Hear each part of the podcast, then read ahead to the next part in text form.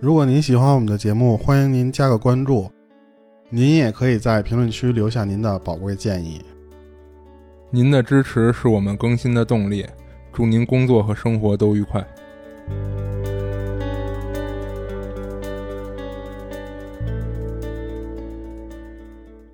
大家好，这里是《二十七物语》，我是主播豆椒。我是老猫，今天我们讲一起山难事件。这个山难事件发生在哈马尔达班山脉区域，所以外界也就称作为哈马尔达班山难事件。这个山脉在俄罗斯的境内，嗯，是属于伊尔库斯克和布里亚特共和国的交界处，北面就是咱们比较有名的那个贝加尔湖，啊，然后它的南面就是蒙外蒙古，外蒙古的那个蒙古国交界。啊，然后从图上，其实你可以看到这个地图的蓝色区域就是贝加尔湖，嗯，有很多当地人，他们都会在这儿选择徒步或者一些登山活动，都会在这个地方举那行，它是景区吗？属于一个景区嗯。而且它这个地方呢，怎么说呢？四季的这个风景啊，都特别好。它不像说在俄罗斯，你你像咱们印象中的俄罗斯是，就是整天都是冬天的那种下雪的对感，觉冬天就一片白嘛。对，它还是因为偏偏南一些，它离这哦个蒙古国很近了嘛，所以它的环境没有那么的严寒。就是气温没那么低，对，你可以看一些网上的这些图片，其实确实挺美的。嗯然后这个这个山难事件呢，它为什么有名儿？它是因为当时总共加上向导有七个人，然后呢，但是这七个人最后只活下来一个人，然后啊他们的死法呢都是到到最后也没有没有解释清楚他们是因为什么死的。嗯这个事儿发生在一九九三年的八月份儿，就在这片儿，嗯、非常美丽的、适合爬山的这个区域呢，嗯、发生了一起特别离奇而又诡异的事件。小队的成员其实只有十五到二十岁，嗯，是一个就比较非年常轻年，轻的嗯对一个小队。然后这里边的这个人名儿我大概说一下啊，嗯就是嗯，其实不记也没有什么影响太大的地方，因为你想七个人会死了六个嘛，嗯这里边儿总共有两个是就是男的和女的里边儿算是最大岁数的人，女的这边呢最大的那个二十四岁叫塔提塔提亚娜，啊男的这边呢他因为翻译的不同啊，男的这边也是一个二十四岁的叫萨沙，啊，听着像一女名儿对他的那个就是英文的那个就是萨那个名儿哦，哦然后中文有人叫萨萨沙，啊然后也有报道说这个男的只有二十三岁，啊他然后他的那个中文名儿翻译过来叫亚历山大。啊其实这个到时候一会儿我都会具体的给你说一遍，因为避免乱嘛。嗯主要你先记住这两个人，就是一个最大的叫塔提亚娜，嗯然后还有一个男生这边最大的叫萨沙，这两个人。其余呢还有一个小男孩十九岁叫丹尼斯，然后还有一个叫瓦伦蒂娜的，就是瓦伦蒂娜嘛，嗯十七岁，这个女孩是唯一幸存的那个人，就叫瓦伦蒂娜。这嗯个你可以留意一下。然后还有一个叫维克托利亚，是一个十六岁的小姑娘。然后最小的那个小男孩叫提莫 （Timor），他嗯啊的那个英文名，他只有十五岁。有的地方翻译呢，管他叫帕莫尔，啊就可能发音啊或者什么当地的不同。啊，没事儿，不重那要。那个向导是四十一岁，叫克罗维娜。他的名字在后面出现的比较频繁，然后这个名字我念的比较费劲啊。嗯就这个克罗维娜，咱们后面都叫 K 姐。嗯，这样行能，方便一些。这个 K 姐她自己就是一个野外徒步旅行俱乐部的一个负责人，哦她当时有一个女儿，十六岁，然后这个女儿也是一块儿参加这个徒步登山活动，但是跟他们不是一个队。啊，就没在他们这队里。对嗯他们这个登山活动其实已经筹划了很长时间了，不是那种属于就是报名，然后可能就比方说都约到下礼拜一块儿就出发，不是那种。他们在登山活动之前呢，已经做了几个月的针对训练。哦，就准备还比较充足。对，然后与那个就是就是特别有名儿那个迪亚特洛夫事件，啊小弟、嗯嗯迪亚特洛夫那个事件，他们首先就是在冬天那种雪山里发生的， 对所以就是有一些山难呀加什么死的那些环境，嗯那个那个那个事件非常有名儿。嗯然而这个事件呢是当地的第二大山难事件，哦因为同样都发生在这个俄罗斯境内嘛。嗯这次他们这个选择的时间，你想八月份儿就是一个很很暖和的时间嘛。对，他们这次的活动环境啊什么的都非常好，按理说没有理由发生那种山难。它这个哈哈马尔达班山脉呢，而且本身就不是那种十分陡峭，就是等于说虽然它的海拔比较高啊，但是嗯他们走的那条路线是相对于平缓，哦，而且它的沿途风景什么的，其实是很适合那种跟咱们呃理解中那种野炊呀、或者什么那种那种平原的那种，其实是差不多的，哦嗯，只有是部分的那种环境没有那么极限，没那么对恶劣。对部分的爬山的地区，嗯，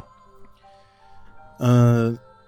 而且据网上查，当时八月份的这个哈马尔达班山脉这个地区的平均温度是可以达到二十多度的，这都是前提。嗯，然后这个网上有一张图，这张图咱们现在看不见我，我只能给你描述一下，就是在它的这个路线的条件下，相当于就是它在刚才的那个那个那个河叫什么？贝加尔湖贝，加尔贝加尔湖，嗯 贝加尔湖的一头出发，然后呢绕一个 U 型，嗯啊然后呢结结尾地方呢再回到贝加尔湖，哦，等于说其实从各个角度来看，这这一次旅行按理说都不应该出现什么问题。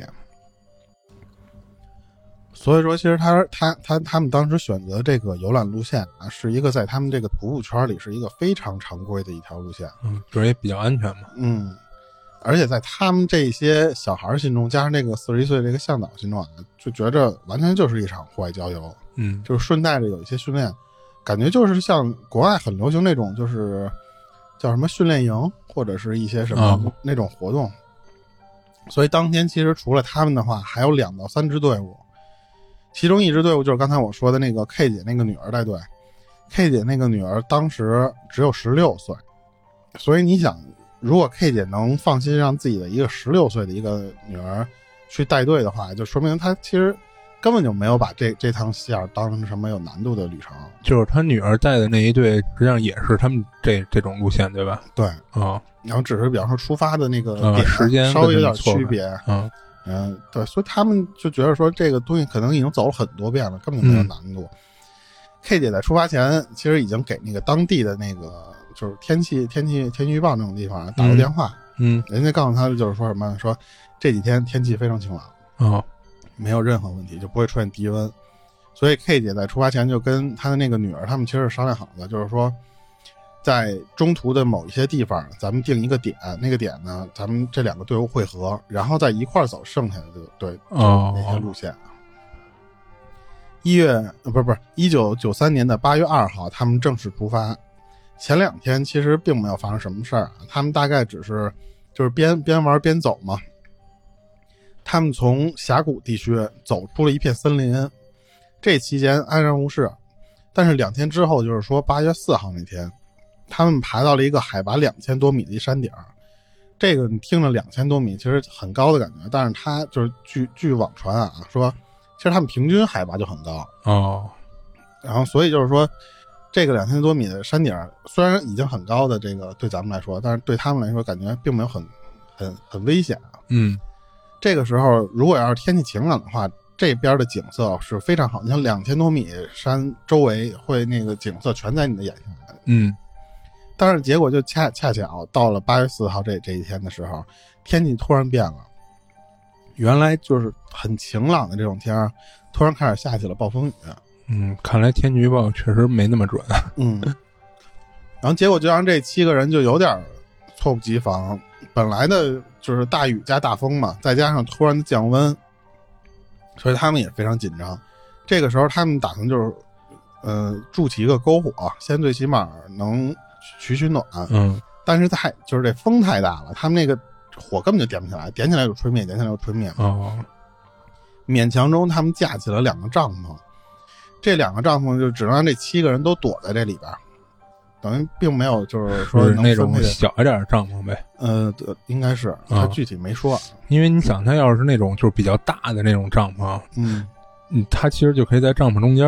做篝火了啊，嗯是吗？啊、应该是。所以它这看样子帐篷不大，嗯，嗯然后然后接着说啊，他这个七个人就只能躲在这个帐篷里，他只能希望就是说熬过今天，说等明天的时候看这雨能不能小一点儿，他们才能继续赶路嘛。嗯结果没想到到夜里凌晨四点的时候，外面的风越来越大了，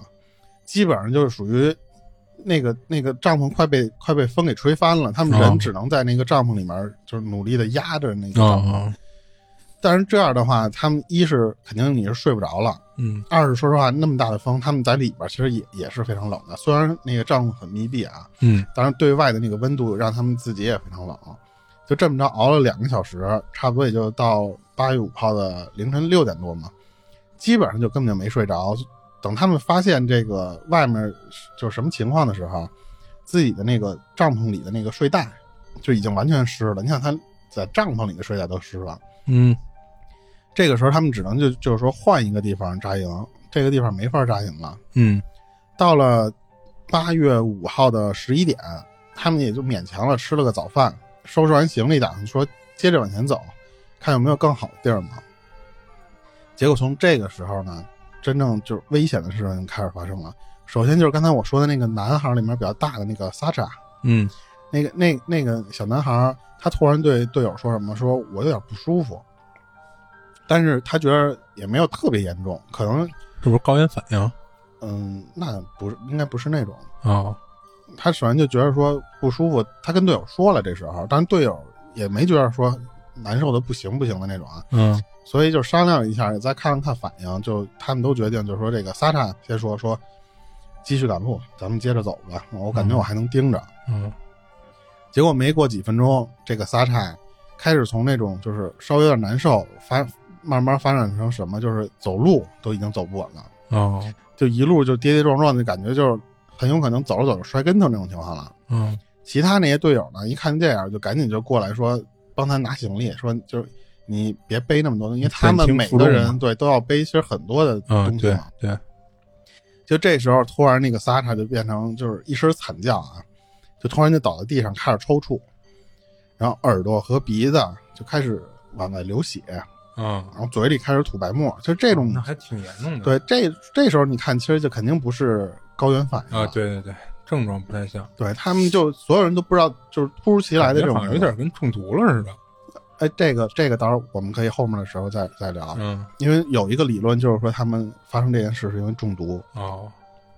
然后那个向导 K 姐，她决定就是说她自己留下来，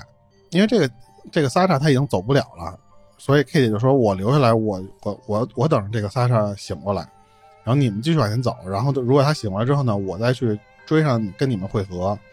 为什么 K 姐这时候会决定对啊留下来呢？一是她从小其实基本上就属于看着这个萨莎长大的，贝他姐对，就是那个哦，那个向导等于他认识这个萨莎他们可能这个圈儿的人经常一块儿一块儿做组织活动的话，哦，你想他他的他的女儿才十六岁，嗯他的这个这个萨查呢，他有二二十三或二十四嘛，所以他其实一直拿他当一个干儿子来看，哦所以对他特别好。他 K 就决定说，说我我先留下来，边上就是其他人，他们不是刚才从这个一个森林走出来的吗？然后走到这个山顶儿这个地方，嗯，但这点我觉得有点奇怪，就是为什么不能就是大家一块儿留下来，就等一等看看状况再说呢？这个后面也是有有分析的地方啊，。行，对，嗯然后你继先续听，对，听我讲完这个故事。然后他想让其他人躲回那个森林里去。嗯你想，就是森林最起码它能防防一些大风啊，或者说降雨什么的，它最起码有地儿躲。嗯他们在那个山坡的那个地方，相当于完全就是被吹，嗯不管是下雨还是刮风，你都没有什么躲避的地方，所以让他让那些小队的人去躲到那个森林里去。嗯这时候 K 姐就是视角相当于什么呀？是是走的那五个人的视角啊。嗯他们本来已经快走到森林的那个地方的时候，突然听到那个山身后那个山坡上嗯， K 姐又惨叫了一声。哦这时候，这五个人带头的那个最大的那个，刚才我说那个女孩儿，啊嗯、她塔塔蒂亚娜嘛，嗯她决定说先回去看看去，所以她第一个先折返回去了。让其他人原地待命。对，这个是最后幸存的那个、那个小女孩儿，她她说的就是说，因为他们觉着身后的那个 K 姐也尖叫了一声嘛，哦，所以觉得可能是有事情发生了，所以他们决定就陆陆续续的慢慢回来。嗯这个塔提亚呢是最先回到那个地方的。他到了那个地方之后呢，他第一件事干的什么？他是又重新支起了一个帐篷。他就觉得说说不管有什么事儿发生嘛，先有有可以躲躲这个下雨的这个躲雨的地方，嗯，因为其实他们现在一直在下雨，哦其实还是在下雨，所以他就说说我先搭一个帐篷，这样大家最起码有人可以能躲雨。结果就在就是人们陆陆续续就开始往回走的时候，那个 K 姐向导 K 姐突然也是眼睛嘴巴开始又开始流血，嗯身体也同样的出现同样症状，也开始抽搐，加上就是口吐白沫嘛。嗯这个塔利亚呢，他就想让大家赶紧去躲在那个那个帐篷里，就不要再在就是在森林在这个外面这儿这么暴露着这么待着了。这时候，那个幸存的那个小女孩，十七岁的那个瓦伦蒂娜，嗯她就是很奇怪的是，她感觉到了一些什么危险，她觉得出了什么事儿，所以呢，她想拉着那个十五岁的那个维克托利亚，她想拉着她跑，那是他弟弟吗？不是哦维克托利亚是一个十五岁小姑娘，啊就是最小的那个小姑娘。啊他想拉着那个维克托利亚，就马上就要跑。当然，这时候维克托利亚也出现了非常奇怪的一些举动啊，他不想跟着这个呃瓦伦蒂娜走，他也嗯不想让她走。啊他最后干了一件什么事儿呢？他就是疯狂的咬那个瓦伦蒂娜的手，哦然后瓦伦蒂娜一看这样，他就没办法，他就只能给她这个小女孩先甩开。嗯然后他就想说，我先去找另外那些人，说人多一块儿再帮忙，再去考虑这个瓦伦蒂娜这不是不是，再去找这个维托利亚，她的这个这个小女孩儿找她了。所以他当时甩开了这个瓦那个维托利亚之后，他就自己跑回那个山坡去了。等他跑回山坡的时候，他发现了一个更恐怖的一幕是什么呢？最开始回来的这个塔提亚娜，她不是回来支帐篷吗？嗯这时候他在弯着腰，一遍一遍的，就是拿头撞周围的那个岩石，啊就是相当于在那自残嘛。啊其实这里后面他没有讲，啊但是后面的结局就是他当时把自己给撞死了，啊而且同跟他一块儿有回来就剩下那几人，刚才不是还有一个十五岁的一个叫 Timmer 的一个一个小男孩儿，嗯他是什么呀？他是相当于他也到那个地方，但是他当时的反应是他感觉自己有什么东西在抓着他脖子，然后他用两两只手反抓他脖子，就感觉他想把一把一个无形的手挣开给给拨开的那个动嗯作一样。然后，但是现实中人们看到那个动作，其实就是他掐他自己嗯己在掐自己对，最后他就是活活的把自己给就这样给掐死了。啊这是一个非常灵，因为不是好多理论就是说，人是很难憋死自己的。啊，就是可有可能是最后你憋的那一瞬间的时候生理反应自然而然就会呼就吸撒手，对，嗯就会挣扎。但是这个十五岁这个 Timmer，在那那十七岁幸存者的那个那小女孩的眼里，她就是在活活的给自己憋死，嗯就生生的就是勒死在那儿了。嗯然后另外的一个叫叫丹尼斯的那个十九岁的小男孩，他更厉害，他就是一边尖叫啊，一边在地上打滚儿，然后就是疯狂的扯自己的衣服。哦就你想，他们其实当时是虽然不不会穿很厚的羽绒服那种，啊但是身上加上背包什么的那些东西都会很多，嗯但是他就是疯冲，锋衣一类的，对对对，他就疯狂撕那些东西。啊嗯就当这个瓦伦蒂娜就是幸存幸存下来的这个小姑娘，她想过来帮一下这个丹尼斯的时候，丹尼斯就是狠狠就给她推开了，就不让她靠近，她就没有办法了，她眼睁睁的其实就是看着这三个人就就这么死了。啊，等于说现在你看一个一个磕死，一个给自己掐死，嗯然后还有一个就是在还地就上在打这儿滚这么打滚儿，然后最后就是死掉了，就莫名哦其、莫名其妙的，最后就是这样死的。啊，等于说现在咱们看一下啊，除了上面刚才咱们看的这三个人，嗯还有那个 K 姐，嗯还有那个最开始出事儿的那个 Sacha，嗯等于现在是五个人已经开始出现问题了。嗯还有第六个人就是那个最小那个维克托利亚，嗯这个时候维克托利亚也开始出现问题了，嗯，就是同样的症状，都是就是耳那鼻个开始流血，流血对口吐白沫，对。嗯等于说这个时候短短的这么感觉没有五分钟吧，也就这七个人之后，只有这个瓦伦蒂娜她一个人活下来了。嗯而这个就是瓦伦蒂娜看到这六个人就这么死了之后呢，她吓坏了。你想，她只有十七岁，嗯，她当时吓坏了，她转身就往就是身后的那个森林，他们原本要去的那个森林去跑。嗯她在那块儿找了一个挺大一块石头，能遮风挡雨。嗯他在那个里那个石头底下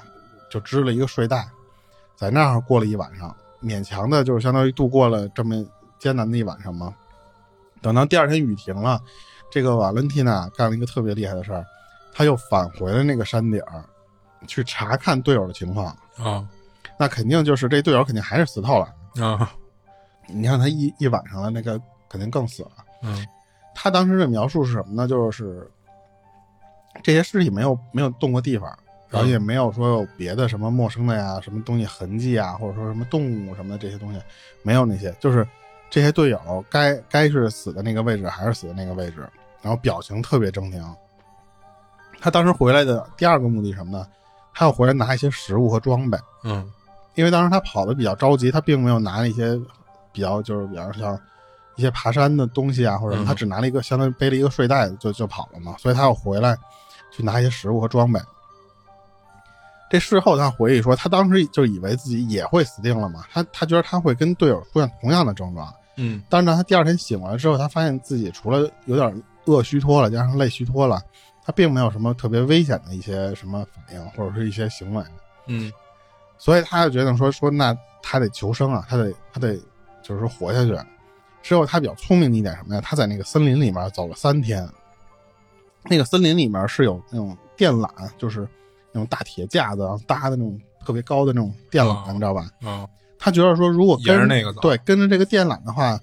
能能走到最起码，比方说会走到一个小村落，或者说一啊个对小的小房间里面，因为一般走电缆的地方对才会他有这个需要肯这个定是要经过一些要用电的地儿嘛，对吧？吧？他就嗯跟着那个电缆说，我跟我不管我是走前面那条路，嗯还是继续往深处走，嗯他就说我就沿着这个走，走了三天。但是他不巧的一点是什么呢？这个地方这个电缆是刚建起来的，哦等于说并没有相关的这些什么配套设施，或者说居民去居住进来，嗯所以他其实走了三天，并没有什么找到任何的，就是活人或者说村民能嗯帮助他。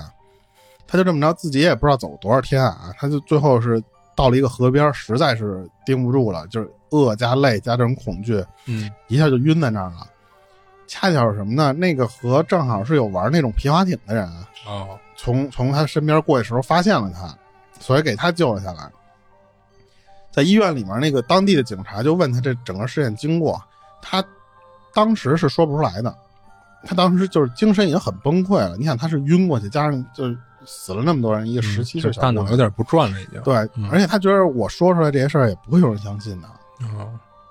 等到他慢慢就是很就是很久了之后，然后他就觉得说，当然不是说过去很就是一个月两个月啊，就是说可能也那那肯定，对警察也不可能等他一个月。对，等他就是情绪稍微稳定点之后，那调查员才问出来，他就当时的那些情况，等于说所有发生这些事儿全是瓦伦蒂娜一个人的口供，哦，因为只有他一个人活下来了嘛。整件事情其实就就结束了。嗯然后警方其实在他经过了一系列的调查之后，嗯、大约是两个礼拜之嗯后，才对外发布了这个整个事件的经过。嗯这个事件当时引起了当地人很很广的一个讨论是什么呢？人们会比较好奇的就是说，那个 K 姐当时选择扎营的那个地方是比较奇怪的。为什么呢？有些人觉得说，你一个四十一岁非常经验老道的一个呃叫什么向向导导吧嘛，嗯为什么要选择一个没有森林、没有比方说靠水，或者说没有一个好的遮蔽的地方，反而选择了一个特别光秃秃的，相当于就是一山坡的位置？啊嗯你既不能遮风，不能挡雨，你相当于就是什么能帮助你抵御危害的东西都没有。嗯他说：“你一个经验这么丰富的人，为什么会选择这个地方？”首先，他们就会怀疑这个 K 姐的动机。嗯然后，而且警察发现了一件什么事儿呢？在距离他们当时山坡扎帐篷的那个地方，远处就那个森林，只只跟他们其实只有四公里，并不远。就是如果比方说他们当时觉得说暴风雨来了很快，但是其实他们咬咬牙走四公里是很很容易就能到那个森林里。四公里得走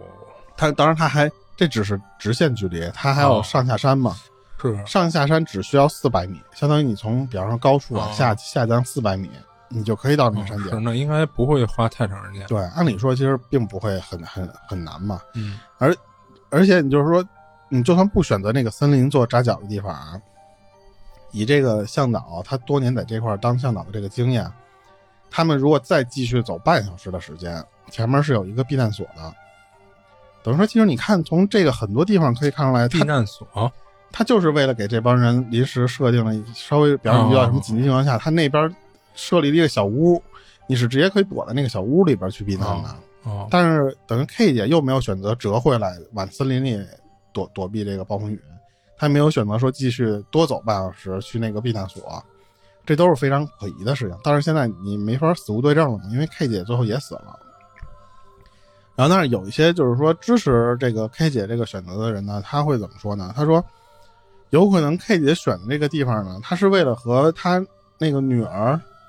他们不是打算原来会合吗？嗯，对，他担心是如果回到森林，或者说去那个避难所的话，他会偏离他原来的那个路线，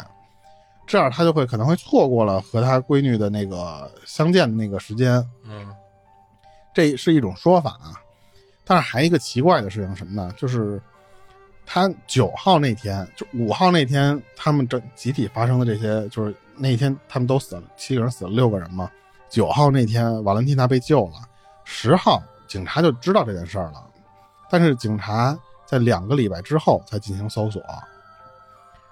就是对外为什么呢？对对外，他们没有没有解释说任何原因，但是就是群众嘛，吃瓜群众，他们就会说说警察是一定知道什么内情，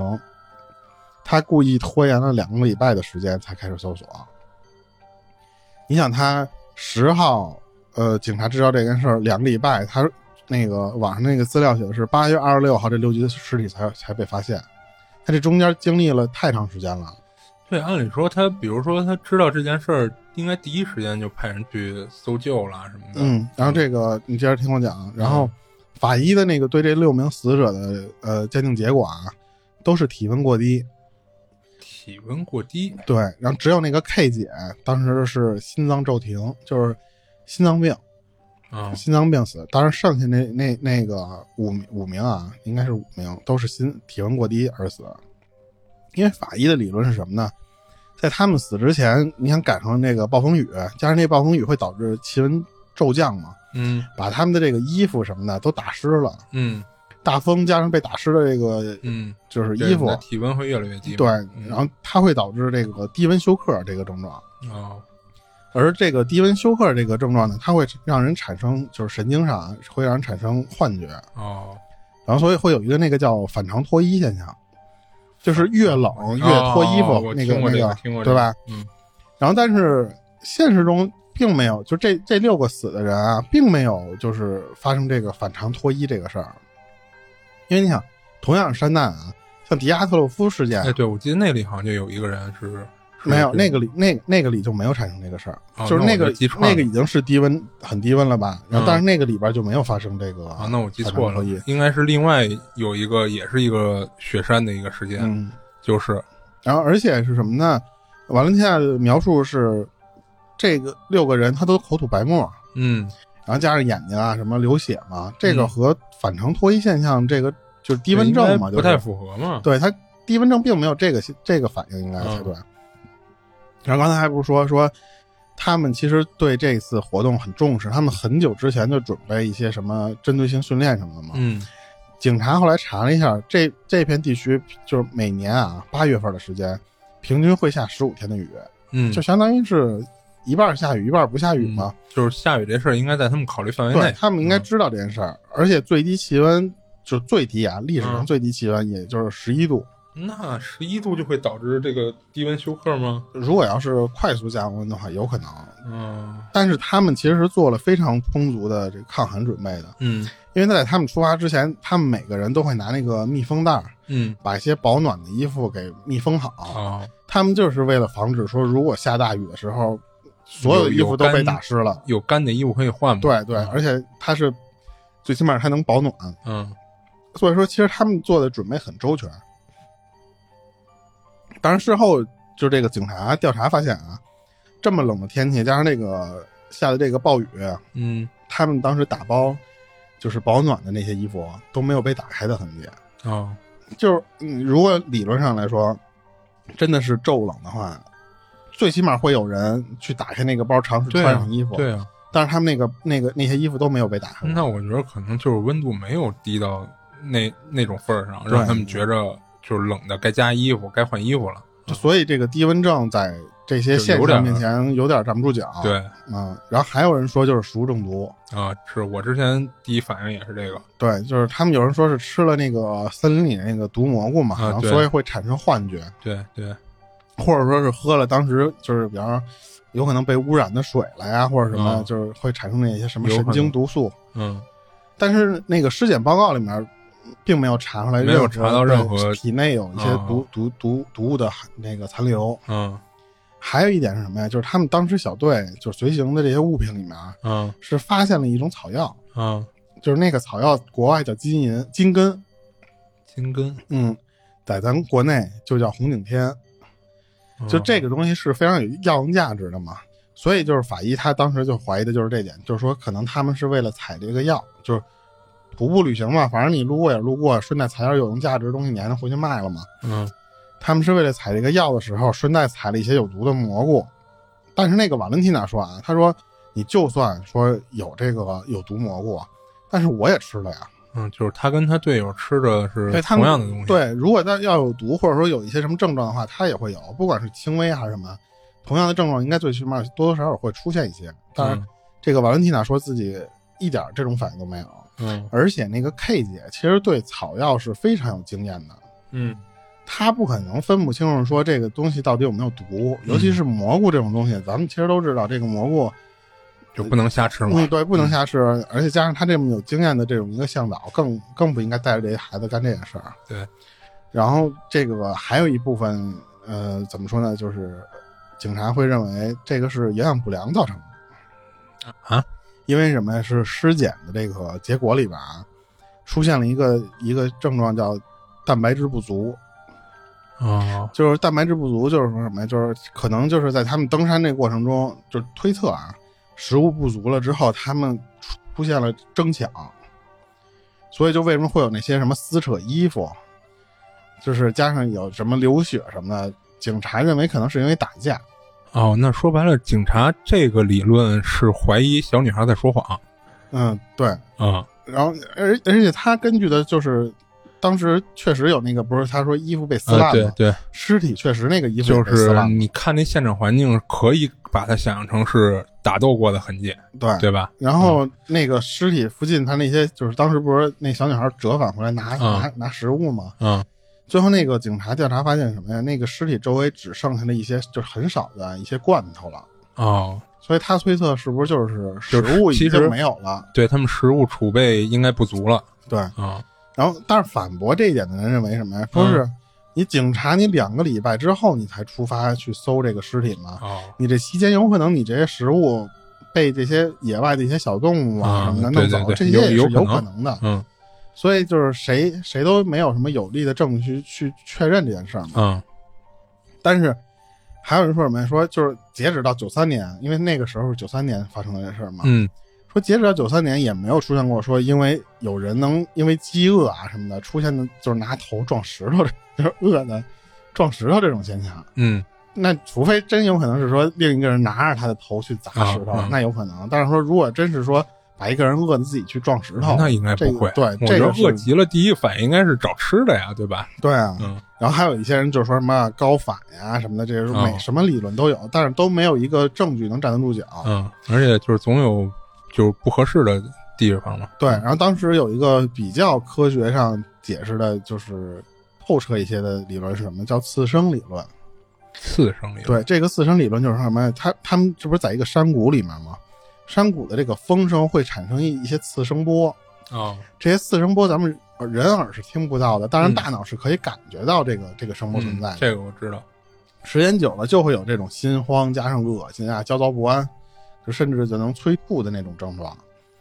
但是这种症状，就是这种理论呢，只能存在于就是理论上，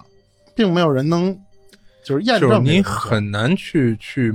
模拟出这么样的一个环境。对，而且真实情况我感觉没有那么大的破坏力，应该哎，你你知道这就像什么吗？就像说那个故宫墙上，啊嗯就是那个那个什么什么投投影机那种理论。嗯嗯啊嗯，就就是你就是反说正你不能证伪，你你专家从理论上分析完了，说有可能会会是这个导致的，但嗯是最后你，你不能再复原。哎，对对对，你根本就模拟不出这样的一个场景，我觉得这就有点那个意思。嗯、嗯而且就是你还是那个问题啊，就是就算你这个四声理论成嗯立，瓦伦蒂娜她没有，还是没有被影响，她又是那个唯一的那个幸存者，啊嗯就感觉所有你这些理论在瓦伦蒂娜的面前你都站不住脚，你不管什么，瓦伦蒂娜和队友吃的呀什么，所有东西都是你一样的，嗯你该受影响，按理说都应该会出现，但是瓦伦蒂娜是完全没有受到影响的。嗯然后还还有更就是比较阴谋论的一点，嗯，就是说什么是神经毒剂，神经毒剂，对，我不知道你看没看过那个有之前有一个电影是那个美国拍的叫《隔山有眼》，哦，看过，它那个你是以一个血腥片来来看这个电影，但实际上它那个背后的底层理论是嗯美国当时为了试验那个原子弹，嗯在没他通知了村民撤离，但是还没有撤离的情况下，他就把那个原子弹引爆了，所以嗯就是就是引产发生了一那堆些变异的人对嘛基因突变了嘛。嗯他这个神经毒剂也其实是那种阴谋论，哦，就是当时他们会觉得什么呀？这个山难事件，你看苏那个时这候是，在一个各国交界处哈，呃，其就在呃那个境内啊，他他算苏联境内，对对对啊，他当时是说什么？说是苏联在七十年代的时候就研究出来过一种气体，嗯那是一毒气，啊嗯到九十年代的时候还还被生产，就是在哦在当时这个山难发生的时候，其实是还被生生产的，嗯而且恰巧的是什么呢？就是就在九三年的时候，这个毒气真的在这个山脉里边的时候被被实验过，哦，所以就是有人为什么会往这方面想呢？就因为当时这个毒气真的就在这个山脉里面做实验来的。哦，这种毒气的症状就就而且就真的是你的耳鼻喉这些地方流血。哦就是跟他们这些死状会比较吻合嘛。对，然后还嗯有一个症状就是什么呢？心脏骤停，哦就等于说这个症状全都贴住了。哦，然后这也就是解释了为什么那个警察半个月之后才出动，嗯，就是可能哦一是他等那个毒素消散，哎，对，有可能，还真有这可能。二是什么呀？警察在等那些人把现场清理干净。嗯嗯，是是。所以警察拖了两个礼拜才出出动。而且警察知道等两个礼拜才去搜寻，肯定是也有人通知他们了，比如说军方啊啦什么的，告对诉他们这个个，。如果你要以阴谋论来说，这些其实都是站得住脚呃，对对，对就是会导致很多事儿变得很合理嘛。对，嗯然后但是还是有一个 bug，就就是那这个小瓦伦蒂娜幸存那个还是没事儿。嗯 对，就是按理说啊这种毒气它很难有那种应该说是有个体免疫那种东西。对，但其实我觉得是不是有一种想法，就是可以说什么呀？就看他这个毒气是怎么传播的。嗯比如说，是不是他们的饮食，或者说他们在喝那些河水导致的？嗯，然后呢，那小女孩就是因为她可能经历这些事儿以后，她有一些东西她可能记得没有那么清楚了，嗯就是她可能会跟其他队友产生一些差异性的行为。我觉就是我得可能比如说没有喝喝某一条河的河水，但是她自己不会记得很清楚，说，哎，这条河我们七个人都喝了，那条河我们六个人没喝什么的，她可能不会记得那么清楚。我觉得是有可能，就是如果要是这个这个理论啊，嗯有可能是什么呢？瓦伦蒂娜她这个症状，要不就是来的晚，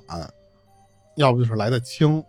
啊你相当于已经你你如果比方说你有一些症状的时候，就好比啊，嗯就突然你眼前然后咣咣咣死人的时候，你嗯比方说你稍微有点肚子疼的时候，你你的你的大脑是是会优先处理那个最危险的事儿，嗯它可能比方说你你的这一些小症状，它会给屏蔽掉或者说给弱化掉了，所以可能瓦伦蒂娜她那个那个症状比较轻或者来的比较晚的时候。她完美的错过了这段时间，加上就是确实这个人比较害怕，加上一些就是饿呀，加上累什么的，嗯可能会让瓦伦蒂娜稍微有些忽略掉这些东西，她把一些症状归结在了她的太累上面了，嗯所以就是她觉得自己没事儿，但是她其实是只是影响小，嗯，有可能，就比如说她在河边晕的那一下，有可能不一定是太累导致的，对吧？嗯有可能只是因为她症状轻嘛，对吧？她的症状不致死。对。然后这个事儿，因为首先最后所有的这些证词只有瓦伦蒂娜一个人说，嗯所以就是真实性谁都没有没有地方再去验证。呃，对你没有办法去判断她说的是不是真的。啊嗯嗯。然后除了说这个，因为这种神秘事件啊，就是说什么集体就是导致这种团灭，嗯我觉着要不就是就是团队争吵，就是嗯，产生矛盾了是吧？对。然后其实我觉得，如果以电影儿，如果不以那种什么外星人那种那种嗯方向拍的话，嗯其实我觉着最最容易拍出来的一个结果就是，其实瓦伦蒂娜是那个就是团队争吵时候最后的那个幸存者，或者说嗯不能说幸存者，他有可能是最后把那些人慢慢一个一个补刀，最后补死的那个嗯，我人。明白你的意思。所以他为了能最后脱离这些嫌疑什么的，他编了这一系列的理由。嗯就好比就是说，那个人在拿头撞石头，就完全是你一人之词嘛。嗯，